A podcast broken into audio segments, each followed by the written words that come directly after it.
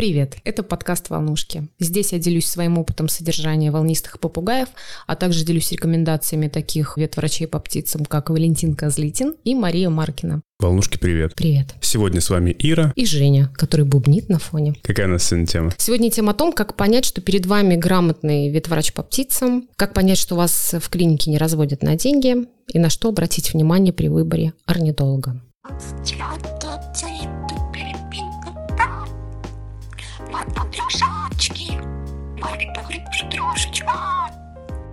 Отлично. Это вопрос от подписчиков. Это вопрос от подписчиков, конечно же, и мы их с превеликим удовольствием разбираем. У меня есть несколько самых важных нюансов, на что нужно обратить внимание при посещении ветврача по птицам. Не будем называть орнитологом потому что все-таки это разные профессии. На самом деле это нормальный вопрос, потому что очень многие боятся этих трат, но эти траты, они неизбежны даже при выборе грамотного ветврача по птицам. На что нужно обратить внимание? Во-первых, конечно же, на отзывы, потому что все-таки чаще нам рекомендуют ветврачей по птицам. К сожалению, ветврачей по птицам не так уж и много, поэтому список у нас, знаешь, небогатый. Зачастую эти отзывы могут быть и от конкурентов, например, негативные. И, кстати, чаще я сталкиваюсь с тем, что, читая отзыв о ветвраче по птицам, привезли птицу, попугая там, будь, пусть будет какаду, а в итоге этот ветврач угробил птицу. Начинают обвинять в неправильных там обследованиях, в неправильных назначениях. Но я где-то хочу заступиться за ветврачей, потому что все мы люди. И даже тут дело не в ошибках, скорее, ветврача, а тут скорее ошибка хозяев. Потому что хозяева запускают здоровья птицы, обращаются в действительно в самый запущенный момент. Не всегда ветврач уже способен реабилитировать попугая. Ну и, естественно, если птица умерла, то виноват кто? Ветврач. Поэтому Конечно, накатаю я, да, накатаю-ка я отзыв. Поэтому тут надо разбираться. Не верьте прям всем отрицательным отзывам. Они просто сформированы на стрессовом состоянии хозяина. Потому что он же не может себя обвинить. Ему нужно в смерти любимой птицы обвинить. Птичку я запустил, а виноват ветврач. Ну да, с отзывами, да, вот проблемы в этом плане. Но лучше всего, конечно же, искать на каких-то тематических форумах, действительно человека, с которым вы можете вживую, ну там по переписке пообщаться и узнать какие-то моменты про ветврача. К сожалению, список ветврачей по городам очень минимальный, это достаточно новая профессия, поэтому зачастую у нас и нет выбора. Вот есть ветврач, мы к нему идем. Пока мы не ушли далеко, Хочу спросить про отзывы. Помнишь, была история, здесь недалеко живет врач, он в ТикТоке какие-то ролики ой, снимал. Ой, ой, да. Ванечка. Наверное. Насколько я помню, он далеко не профессионал. Угу. Но и отзывы по нему были хорошие. Люди, которые не знают, как должен себя вести этот врач, он дал им какие-то рекомендации, даже онлайн.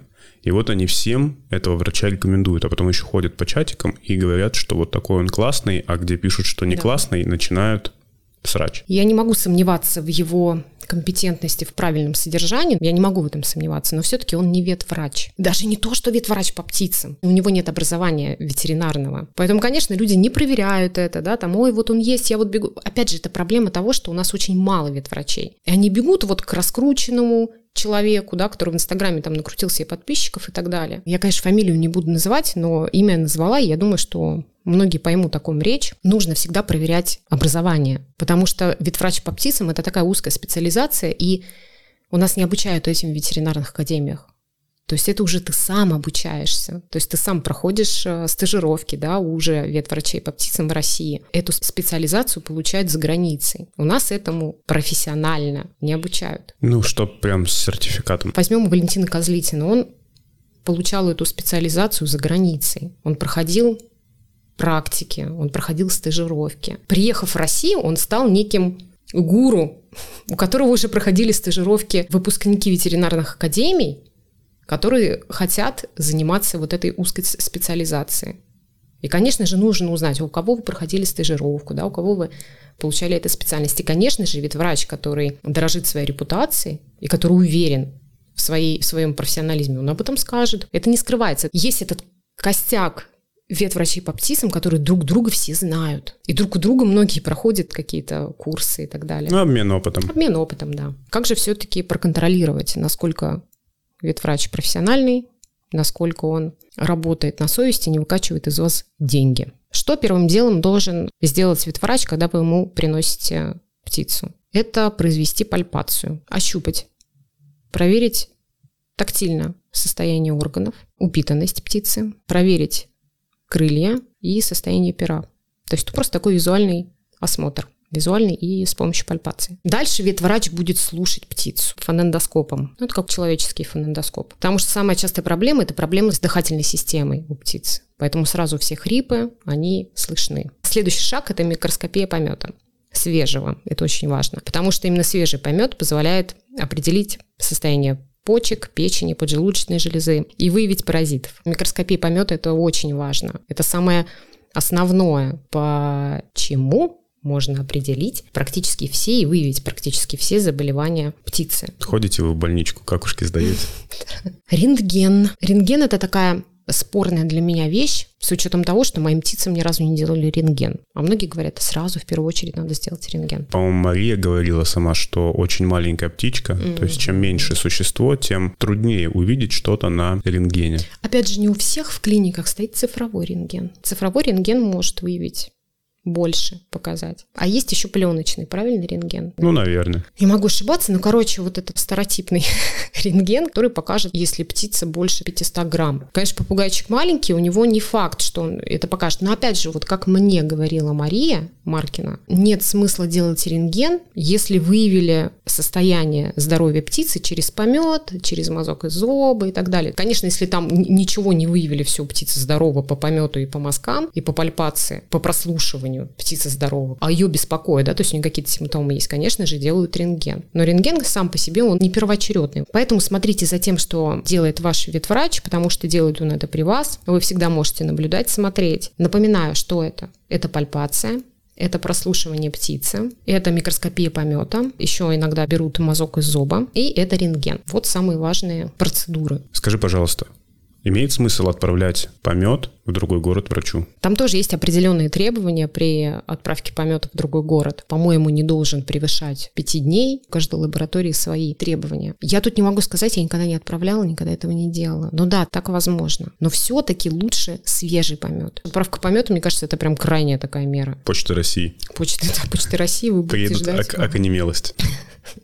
Ну, кстати, классно, когда мы едем к Маркиной, угу. она как раз собирает этот помет, то, что они там в дороге накакали. Да, и сразу она уходит на микроскопию, сразу говорит о результатах. Конечно же, если нужен какой-то обширный анализ, это отправляется в лабораторию, и результаты приходят лично мне там в течение 7-8 дней. Но на каких-то там простейших и какие-то грибы она может сразу сказать, есть какие-то проблемы или нет. Ветврач, он назначает а, по результатам осмотра и анализа помета, который он сделал здесь и сейчас, он назначает лечение поддерживающее, пока он не выявит основную проблему, например. Потом уже корректируется лечение, исходя из основных результатов анализа. Это нормально. Например, если по цене интересно, вот я свозила Андрюху и Сашку на обследование, и у нас ушло сколько? 9400 рублей на двоих. То есть, в принципе, это вполне себе нормальная сумма. Но это без рентгена, потому что у моих засранцев все видно по какашкам. Ветврачи онлайн. Ведь не у всех есть возможность обратиться очно к ветврачу. Не надо бояться ветврачей онлайн, потому что можно поставить диагноз хотя бы визуально по поведению птицы. Опытный ветврач это увидит, потому что симптоматика, да, там у некоторых болезней она схожа, некоторых заболеваний и так далее, то есть все это корректируется. Конечно, это будет немножко затяжной момент, но, например, как работает Валентин Козлитин, вы ему записываете видео своего попугая в течение там одной-двух минут, по-моему, и отправляете ему. Он смотрит за тем, как себя ведет попугай, и он видит, в чем проблема. И у нас же чаще обращаются, когда, когда проблема действительно есть. И, соответственно, уже а, либо направляют вас в лабораторию, где вы можете сдать анализ, либо в ветеринарную клинику, где вы сможете сделать рентген, и результаты, снимки или результаты анализов вы уже отправляете ветврачу онлайн, и он вас ведет. То есть он вам уже прописывает лечение, корректирует содержание и так далее. Поэтому не бойтесь, уже давно даже человеческие врачи переходят на онлайн-консультации, и не надо этого бояться, это вполне себе нормально. Кстати, вот у Валентины я смотрела, у него даже есть э, опыт когда у попугая улучшалось состояние чисто коррекции содержания. За неимением ничего, конечно же, лучше обращаться онлайн. Но обращаться онлайн к людям, которые в этом понимают. А я вам сказала, кто в этом понимает. Не, ну есть еще, конечно, это я просто говорю о тех ветврачах, к которым я обращаюсь и которых я слушаю. Это был подкаст «Волнушки». С вами была Ира. И Евгений, который бубнит на фоне. Подписывайся на телеграм-канал «Волнушек». Не забудь поставить лайк этому подкасту в Яндекс Музыке и поставь оценку и напиши отзыв в Apple подкасты. Пока. Пока.